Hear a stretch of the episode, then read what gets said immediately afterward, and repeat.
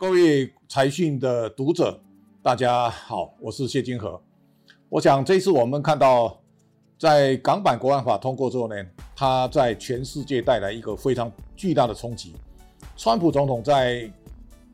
上个礼拜呢，他特别召开一个记者会，哦，同时宣布要取消香港特殊关税优惠。啊，香港的定位，我相信这个是一个我们面对一个非常大的挑战跟冲击。你可以看到，除了这个之外呢，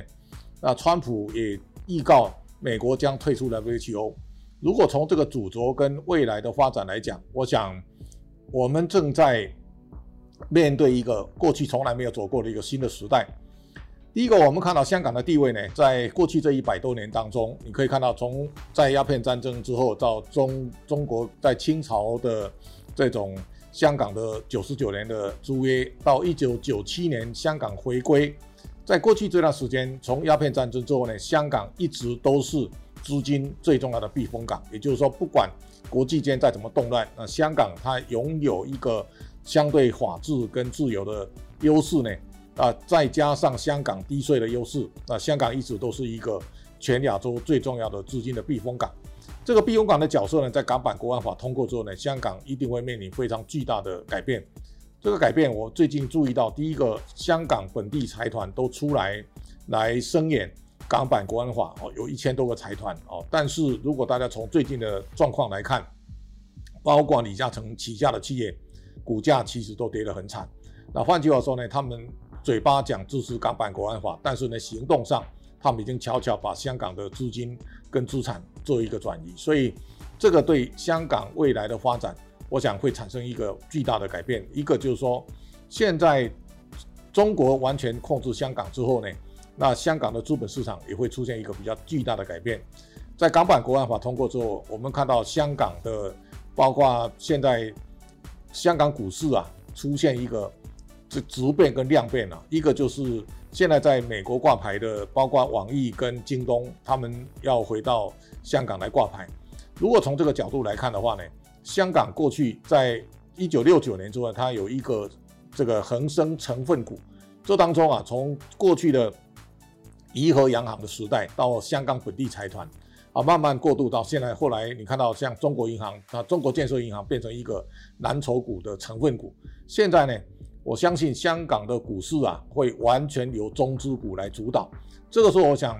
市值最大的是阿里巴巴，然后呢，往下看的是腾讯，然后呢，除了这个以外呢，包括美团啊，后来要挂牌的京东跟网易或小米，他们将来会在香港股票市场扮演相对重要的地位。也就是说，在这样的一个趋势当中啊，从美国上市挂牌的公司，慢慢它会转移到香港去挂牌。那香港会将来会变成一个非常有中国特色的资本市场。那原来香港资本市场的结构呢，它会出现一个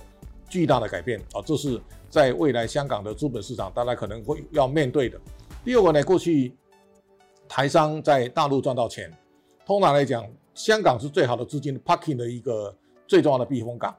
那如果港版国安法通过之后呢，香港过去的避风港角色，我相信可能会出现一个比较巨大的改变，这个时候大家要去思考，就是香港如果它不再是国际的避风港，那台商将来的资金的在两岸三地的控管或资金汇汇进汇出，它是不是会以香港来做中继站？我想这个会面临一个很大的考验。那我们一直在想，如果香港失去原来的避风港的角色，那台湾我们能够肩负什么样的责任？其实这个时候呢，我想。台湾的金融业应该要更进一步去，要要走上国际化的道路。在过去很长时间，其实你看到台湾，我们因为台湾本地的税高，所以国际的所有的这种这个个人理财也好，是财务管理，基本上都在香港跟新加坡来进行啊。如果香港在未来这个角色出现巨大改变的时候呢，台湾应该要去思考，我们有有没有能力呢，来来。来承接香港过去在这种国际的资产管理的角色，我们可以了解，台湾每一季到现在为止三十九季这个金融账都是净流出啊。那为什么净流出呢？我们大部分人在台商外面赚钱，大概都 parking 在香港跟新加坡。那如果香港将来的角色改变了，我们应该要有这个志气呢，来争取台湾变成一个国际投资理财跟这个金融理财的重要的角色。这个是政府，我觉得在我们现在的银行金融机构应该要大家去思考的。也就是说，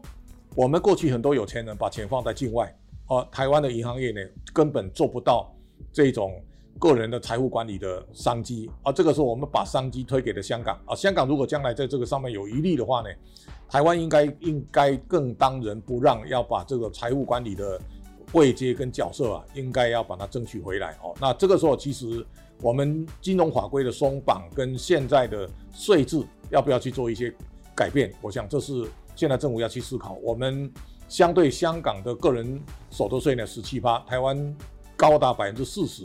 其实香港纵使发生巨大的改变，台湾其实没有竞争力。所以这个时候，大家应该去想一想。我们在过去三十年当中，其实台湾把这种财务管理推开了，同时你也可以感感受到最强烈的，像这种艺术拍卖，其实香港变成亚洲最重要的一个聚落。这个聚落当中，其实香港因为它的税相对的比较松啊，相对税率低，所以这个时候呢，它变成一个艺术拍卖的重重镇啊。台湾呢，我们也同样把艺术拍卖市场拱手让给香港。这当中也包括香港在零八年把这个红酒税取消以后呢，它变成全世界最重要红酒的拍卖中心。这个这一些都是香港在利用低税当中所建立的一个避风港的角色。这个时候，如果香港未来开始有比较大的改变的时候呢，台湾应该去思考，我们有没有能力呢，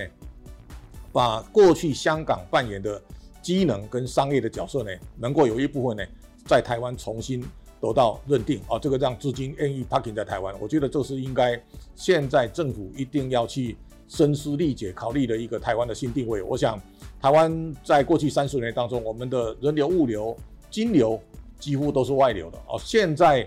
在美中贸易战之后呢，台商开始回流啊，这个时候香港在出现一个更大的问题的时候呢，我想台湾应该在这个整个发展的过程当中，台湾会有一个新的定位形成而，这个新的定位呢。台湾一定要声嘶力竭，要思考台湾未来所扮演的角色，能够承担来来承接香港在这种百年巨变之下的台湾的机会。我想这个我们要看